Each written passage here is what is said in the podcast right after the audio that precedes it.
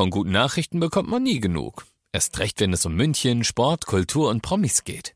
Lesen Sie selbst gute Nachrichten. Heute in der Abendzeitung und auf abendzeitung.de.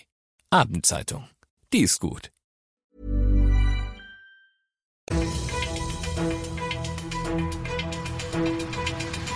95 5 Charivari, das München Briefing, Münchens erster Nachrichtenpodcast. Heute mit Heiko Seringer und diesen Themen. An diesem Wochenende fällt fast überall die Maskenpflicht weg. Und heute Abend wird feststehen, gegen wen Deutschland bei der WM spielt. Herzlich willkommen zu einer neuen Ausgabe des München Briefings. Dieser Nachrichtenpodcast informiert täglich über alles, was in München passiert, jederzeit als Podcast und um 17 und 18 Uhr im Radio.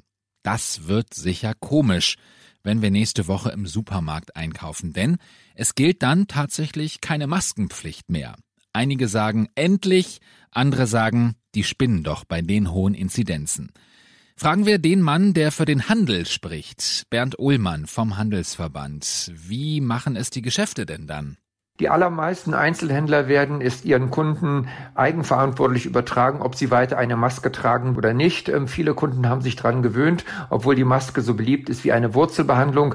Sie gehört einfach dazu und sie ist für viele Kunden einfach ja neben dem Impfen die stärkste Waffe gegen das Virus. Hm, was sagen die Händler? Insgesamt im Einzelhandel merkt man eine große Verunsicherung. Viele Händler wissen nicht, soll ich jetzt darauf bestehen, dass der Kunde eine Maske trägt, wenn er in mein Geschäft kommt oder nicht? Äh, oder riskiere ich möglicherweise, wenn ich alles freigebe, dass der Kunde ähm, ja online einkauft, weil die Kunden Angst vor Ansteckung haben? Da wird man sehen, wie sich das in den kommenden Tagen weiterentwickelt. Ein Drittel der Kunden will ja weiter keine Maske tragen. Was sagen Ihre Mitarbeiter? Mitarbeiter im Einzelhandel stehen natürlich jetzt vor dem Problem, dass ja viele Kunden ohne Mund-Nasenschutz kommen und viele Mitarbeiter haben Angst vor Ansteckung. Die Geschäftsinhaber klagen schon jetzt über einen hohen Krankenstand. Viele arbeiten am Limit und jetzt kommt eben noch ein Großteil der Kunden, davon gehen wir aus, ohne Maske und das bedeutet natürlich eine erhöhte Ansteckungsgefahr auch für die Mitarbeiter. Die Maskenpflicht in fast allen Geschäften fällt ab Sonntag weg. Das war Bernd Ohlmann vom Handelsverband. Übrigens, Maske weitertragen müssen wir in Bahnen und Bussen.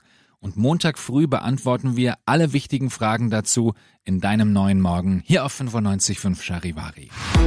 Was für ein schrecklicher Tod und was für eine sinnlose Aktion. In der Lerchenau ist eine 89-jährige Frau von einem Güterzug überfahren worden. Sie wollte offenbar nicht vor den geschlossenen Schranken warten und ist dann an den Schranken vorbei auf die Gleise gelaufen. Passanten haben noch versucht, sie von dem Vorhaben abzubringen. Ein Güterzug hat die Frau dann erfasst und sie ist gestorben.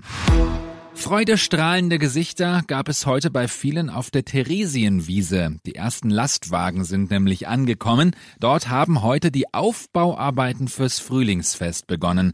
Nach zwei Jahren Pandemiepause wird das Frühlingsfest dann am 22. April starten. Infos dazu gibt es auf charivari.de. Mittendrin im München Briefing, Münchens erstem Nachrichtenpodcast und nach den München Meldungen der Blick auf die wichtigsten Themen aus Deutschland und der Welt. Einkaufen wird nächste Woche teurer. Viele Discounter haben angekündigt, die Preise zu erhöhen, auch Aldi. Charivari-Reporter Timo Müller. Jetzt kommt es darauf an, dass das Geld nicht in der Vermarktung hängen bleibt, sondern auch bei den Betrieben ankommt, heißt es vom Bauernverband. Höhere Preise für Futter und Düngemittel haben auch die Landwirte in den letzten Wochen immer mehr belastet. Die Preiserhöhungen seien daher längst überfällig, so der Bauernverband. Der Discounter Aldi hatte heute angekündigt, ab Montag die Preise für Fleisch, Wurst und Butter hochzuschrauben. Auch das Einkaufen bei Rewe und Penny wird teurer. Aufgrund der Situation auf den Weltmärkten ließe sich das nicht immer vermeiden, heißt es zum Beispiel von Edeka. Deutschland liefert alte DDR-Panzer an die Ukraine. Aus der fast völlig zerstörten Großstadt Mariupol sollen heute unterdessen hunderte Menschen rausgeholt werden. Charivari-Korrespondent Ulf Mauder mit dem aktuellen Stand. Ein neuer Versuch soll unternommen werden, Menschen aus der umkämpften Hafenstadt Mariupol in Sicherheit zu bringen. Unklar ist aber, ob es diesmal gelingt. Nach Angaben des Internationalen Roten Kreuzes haben sich zwar die Konfliktparteien Russland und die Ukraine auf den humanitären Korridor geeinigt, es müsse aber auch sichergestellt werden, dass die Soldaten im Konfliktgebiet entsprechend informiert seien. Unklar war demnach auch, wohin genau die tausenden Menschen gebracht werden sollen. Am frühen Abend wissen wir mehr. Gleich wird ausgelost. Gegen wen muss Deutschland bei der Fußball-WM im Winter in Katar spielen? Charivari-Sportchef Alexander Eisenreich. Drei Gegner bekommt die deutsche Nationalmannschaft heute für die Gruppenphase zugelost. Davon maximal einen aus Europa. Die beiden anderen müssen aus Afrika, Südamerika oder Asien kommen. Das heißt, das Team von Bundestrainer Hansi Flick könnte zum Beispiel auf Frankreich, Südkorea und Marokko treffen. Verantwortlich für die Gegner wird unter anderem Fußballlegende Lothar Matthäus sein. Er wird als eine der Losfeen die Kugeln ziehen. Los geht's heute um 18 Uhr, live zu sehen in der ARD. Soweit unsere Tageszusammenfassung. Ich bin Heiko Seringer. Ich wünsche dir ein schönes Wochenende. 95.5 Charivari, das München Briefing, Münchens erster Nachrichtenpodcast. Die Themen des Tages aus München gibt es jeden Tag neu in diesem Podcast. Um 17 und 18 Uhr im Radio und überall da, wo es Podcasts gibt, sowie auf charivari.de.